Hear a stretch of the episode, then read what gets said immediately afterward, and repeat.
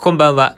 マリンバ奏者の稲垣陽介でございます。皆様ご機嫌いかがでしょうか？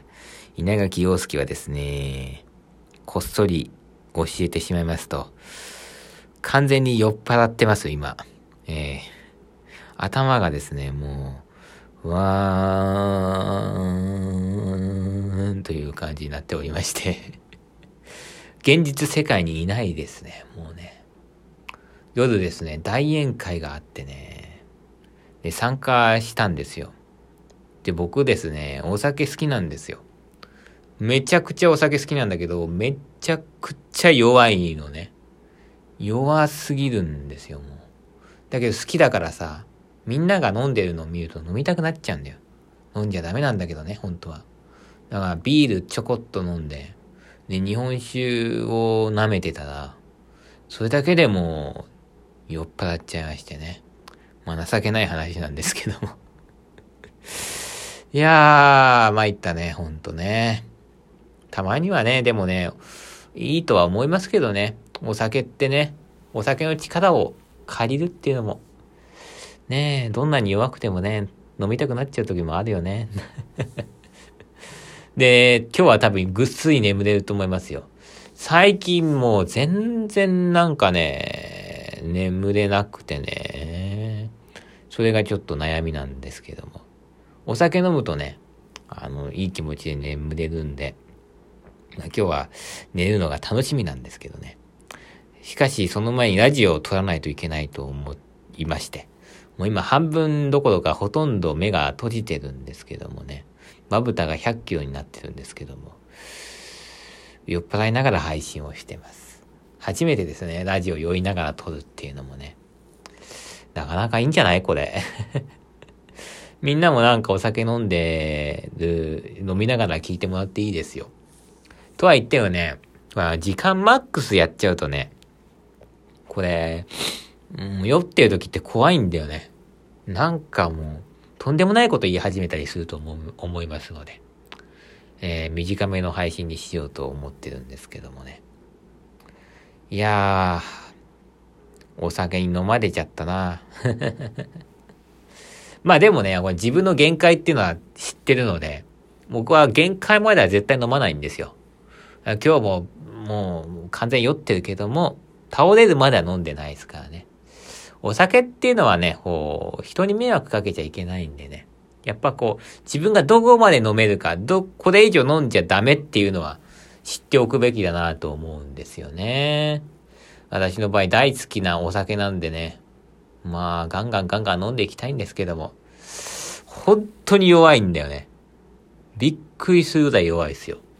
もうビールを、どれ、どうだろうあの、三口ぐらい飲んだら、あれもう酔ってるかなみたいな、もうそういう感じなんでね。で、顔が真っ赤になるんですよ。顔ってか体中真っ赤になるね。あの、手の先から足の先まで全部真っ赤になるので みんながね、もうね、絶対もうこれ以上飲まない方がいい。飲ませないって言ってね。止めてくれるからいいですよね。あのー、なんかさ、お酒弱い人でさ、顔に出ない人ってかわいそうだなって思うんですよ。みんなが飲まされちゃうでしょ。えー、だから私の場合はそこはいいなとは思うんですけど。でももうちょっとね、もうちょっと飲みたいよな。みんな美味しそうに飲んでるの羨ましいなっていつも思ってるんですけどね。まあでもいっか。お金かかんないからね。うん。だから飲み放題とかは嫌なんだよ。ああいうのってさ、飲み放題とか行くとさ、僕なんか飲めないタイプだから、あの、絶対損するわけですよ。いっぱい飲む人が得するわけじゃん。ああまあ、こう、そうじゃなくてね、一人で一杯だけ飲むとか、まあ、あるいはおごってもらうとか、あるいはまあなんか今日みたいな大宴会の中で、まあなんか適当に飲まされるみたいな。そういうのが好きですね。ただ、ほんと飲みすぎないようにっていうのは気をつけています。あー、酔ったね。うーん。酔うとどうなりますか？皆さんは。僕の場合はさっきも言ったけど、体中が真っ赤になるっていうのと、あと頭が痛くなるね。うん。ただ、今日は頭は痛いけども、随分良くなってますね。で、これで寝寝るとぐっすり寝れますから。いや、さっきから同じ話ばっかしてるわ。酔ってるってことだな。はい。えっ、ー、とね、今日ね、午前中はね、お酒飲む前に、あの、リサイタルに行ったんですよ。あの、中学校の同級生の天野ほのかさんっていうピアノの子がいましてですね、その子が、えー、厚田文化小劇場っていうところで、えー、午前中リサイタルをやったんで、それをまあ聞きに行ってきまして。まあ天野さんは桜子が中学校という、まあ豊橋のね、まあ学校なんですけども、まあそこで私、友達になりまして、でその後まあ桜川の音楽科に行った後に、えー、愛知県立芸術大学というところにまあ進学したんですが、えー、最近ハンガリーにね、留学をして、で、その留学先から帰ってきて、まあ、今年、えー、今まだ、えー、大学院にいるのかな？県芸の大学院にいるんだけども、その中で、まあ、リサイタルをされましてですね、聞きに行ってきちゃいました。うん。やっぱ同級生のね、演奏を聞くっていうのは、一番、なんだろうな、刺激になるし、何よりも嬉しいね。うん。ああ、頑張ってんなっていうふうに思いましたけどね。ああ、ハンガイに留学に行ったということで、まあ、プログラムがオールハンガリアンプログラムということで、なかなか面白かったですね。あのー、最近オールなんとかプログラムって流行りなんだけど、まあ、例えばまあ、バッハとかね、まあ、ベートーベンとかショパンとか、ああるいは最近なんかオールド CF プログラムとか、えー、そういうのよくあるんだけどね。オールハンガリープログラムっていうのは、なかなかないんじゃないの？ああ、そこが面白かったですよ。うん。で、またね、選曲がね、えー、ちょっと凝ってましてですね。まず最初に弾いた曲が、あ、1時間のプログラムだったんですけど、最初に聴いた曲が、ドホナーニという、これ、ハンガイの作曲家なんですって。私、ちょっとすいません、勉強不足で、今日初めて知ったんですけど、3つの商品、オーパツ23という、えー、そんな曲から始まりまして。で、まあ、有名な、まあ、リストですね。リストのハンガリー教師教師曲、えー、第12番と、リストのバラード2番。そして最後に、えー、バルトークという、これもハンガリーの作曲家なんですけども、ピアノソナタを、まあ、演奏されました。そうね。うん、まあ、リストを、まあ、なんでしょうか、真ん中に置いて、えー、前半後半と、あと、ドホナイトバルトークっていう感じの、まあ、よく、なんでしょうか、音楽家の中では、ありがちと言っちゃいけないけどね、えー、まあ、プログラムの三部構成みたいな感じですよね。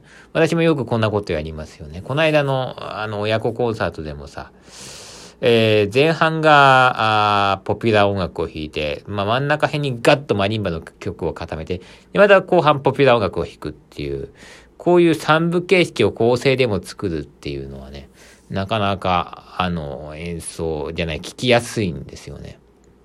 で、まあ、ちなみに説明しとくと、リストっていう作曲家は、まあ、ハンガリー出身で、とは言っても、まあ、いろんなところでね、こう演奏活動をした人なんですよね。世界中で。えー、そして、まあ、えー、まあ、あの、あれですね。リサイタルっていう形式ですね。えー、まあ、一人で演奏する会というのを、まあ、初めて、何でしょうか、やった人がリストというふうに言われておりますね。えー、ソロのための初めての曲を書いたというか、まあ、初めてはない、初めてではないか。えー、その、それ以前にも書いた人はいるけども、うん、まあ、無伴奏というジャンルを開拓した人っていうのは、ヨハン・セバスティアン・バッハだと私は思うんだけども、この、じゃあ無伴奏で、一人で演奏会を開くリサイタルという形式を開発したのが、リストという作曲家なんですよ。で、リストのバラード2番っていうのをね、今日弾いてましたけども、これがなかなか今日のプログラムの中では私はヒットでしたね。バラードはね、やっぱショパンのイメージが強いじゃないですか。ショパンのバラードっていうのはいつでも聴けるんだけどね、リストってなるとバラードはね、ちょっとこう演奏頻度が下がるんですよね。それよりも有名な曲っていっぱいありますからね。なんだけど、あえてバラード。いやなかなかこれが、うーん、よかったね。新鮮な感じがしましたね。あとはバルトークっていう作曲家、まあ民族音楽を研究してる人で、まあハンガリー出身の人なんですけど、えー、民族音楽をこう、なんでしょうか、まあ活かしたってことで商品っていうか、まあ短めの曲ですよね。そういったものを作曲している人なんだけども、まあ長めのピアノソナタ、まあこれ天野さんも話してたけどね、を、まあ、演奏されたということで、これもなかなかね、良かったですね。だからなんかプログラムが全体的にちょっとこう、やっぱり、ああ、勉強してるなって感じの、そんな印象がですね、見受けられましたし、え何よりもやっぱね、演奏会っていうのはですね、今日の1曲目のドフォナーニとかね、知らない作曲家に出会えたりとか、あるいはリストのバラード2番とか、うん、まああんまりこう、普段聴けない曲を聴けたりするんでね。そこが私はまあ魅力だと思うんですよね。いつも言ってるけど、うーん、まあ、知ってる曲とかね、有名な曲っていうのはどこでも聴けるじゃないですか。YouTube でも聴けるし、あるいはなんかスーパーに行ったら大工が聞こえ、聴けるような時代ですからね。そうじゃなくてやっぱり演奏会にお金を払っていくんだったら、やっぱり積極的に知らない曲、聴いていきたいし、知らない曲、知らない作曲家に出会える、出会いの場所が演奏会だというふうに思っておりますのでね。いやー、今日も行ってよかったなと思いますし、うん、これからもたくさん演奏会行きたいなと思いますし、天野さんも頑張ってんなって思いましたしね。